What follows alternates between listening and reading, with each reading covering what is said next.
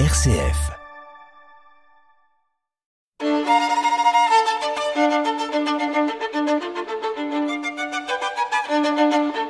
Multimusique sur RCF Liège.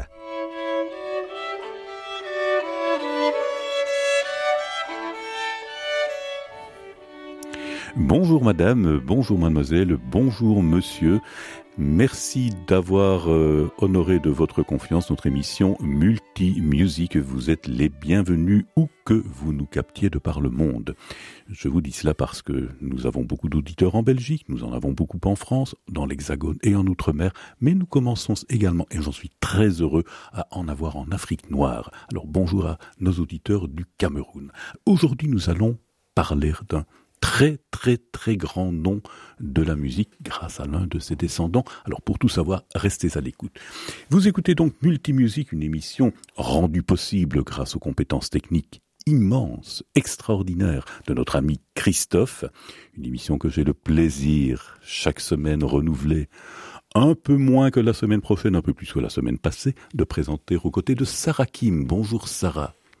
Bonjour Fabrice. Organiste de renommée mondiale, titulaire des grandes orgues du Louvre à Paris, que voulez-vous de mieux? Je ne peux pas vous le proposer.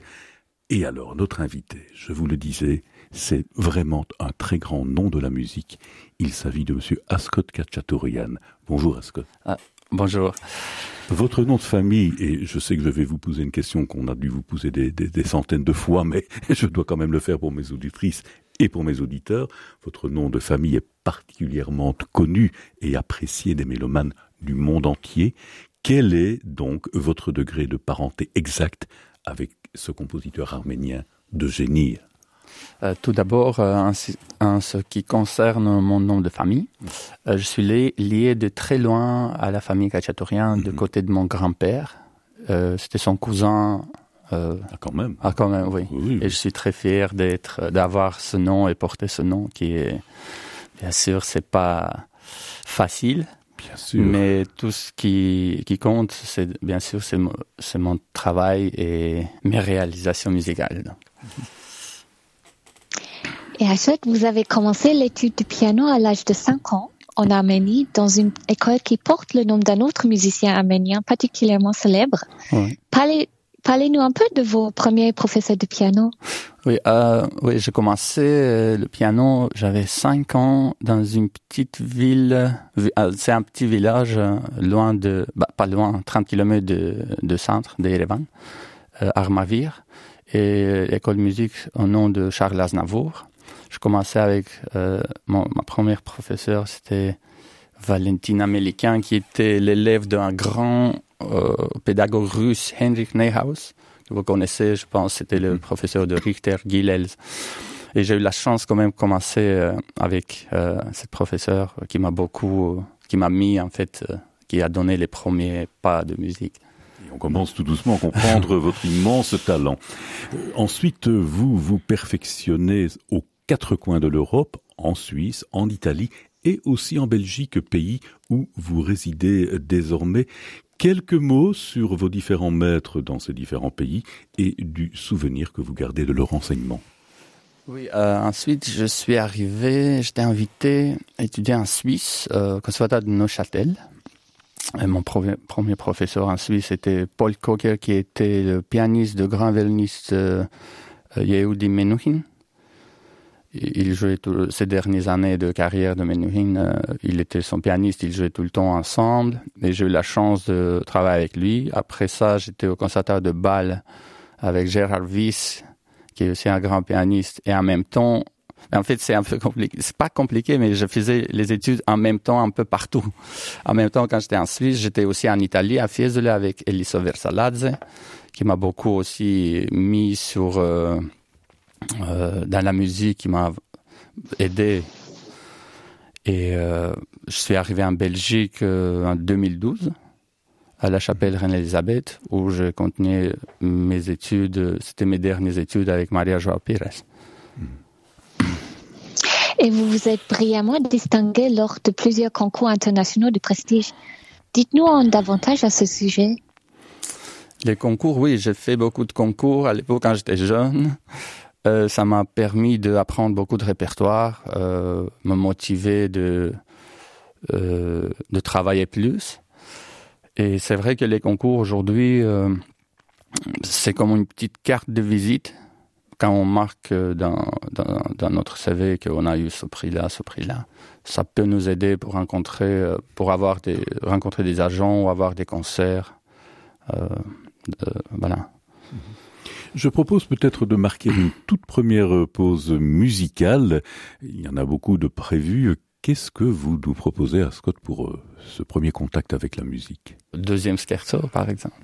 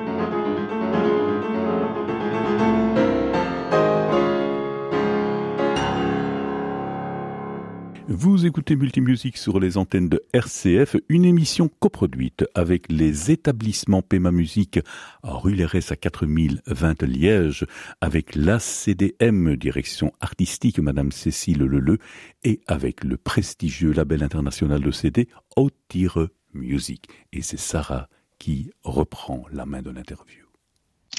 Oui, Achot, on parlait des concours.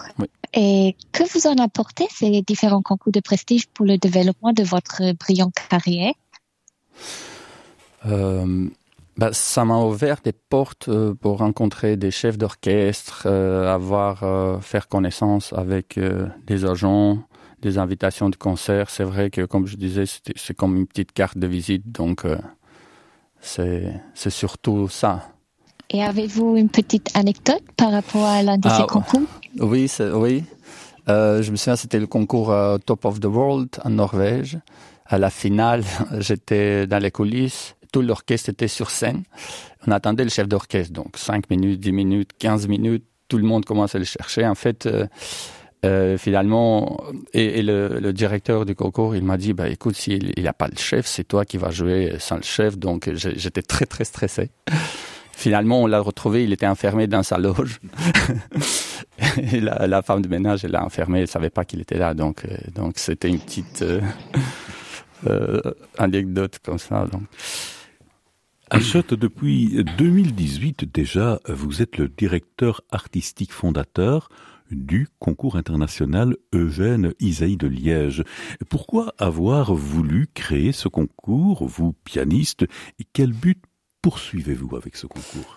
En fait, on a créé ce concours avec mon épouse Hélène Lavrenov et son frère Bertrand Lavrenov. Euh, on voulait apporter un concours euh, renommé mondial à Liège, dans notre ville, pour donner la chance euh, de, de tous les jeunes musiciens, violonistes et être produire sur euh, sur scène euh, internationale.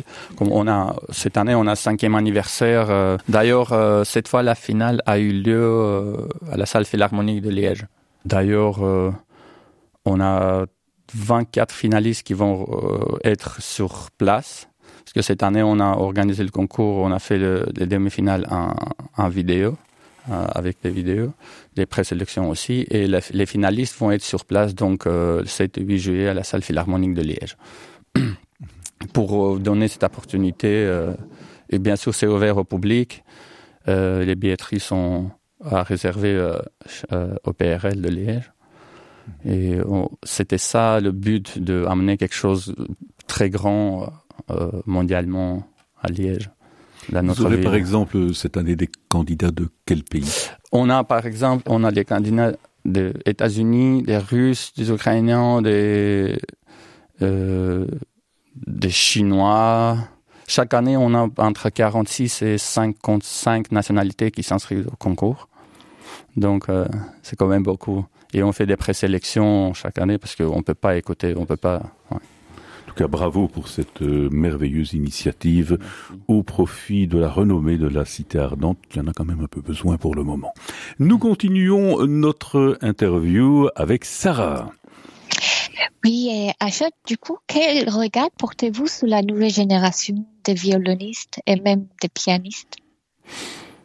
Euh, Quel regard? Je pense qu'aujourd'hui, on a beaucoup de talents exceptionnels, qu'on doit donner la chance de se produire euh, devant le public et pas seulement euh, partage musical pour s'exprimer. Et il y a beaucoup de talents, à mon, à mon regard. En Belgique, surtout, euh, on, attend beaucoup de bons violonistes et des pianistes. Donc, je pense que il faut continuer de soutenir l'art et aller en avant. Et beaucoup de talents, chères auditrices, chers auditeurs, je vous propose d'en retrouver un. C'est notre invité au piano. Nous allons marquer une deuxième pause musicale. Quelle est-elle? Euh, Balade de Chopin, premier. Merci à Schott, c'est sur cette merveilleuse balade de Frédéric Chopin que nous allons euh, prendre congé de vous pour cette première émission, mais nous vous retrouvons la semaine prochaine. Au revoir à Merci beaucoup à vous Fabrice. Au revoir Sarah. Au revoir Fabrice, au revoir Au revoir Sarah.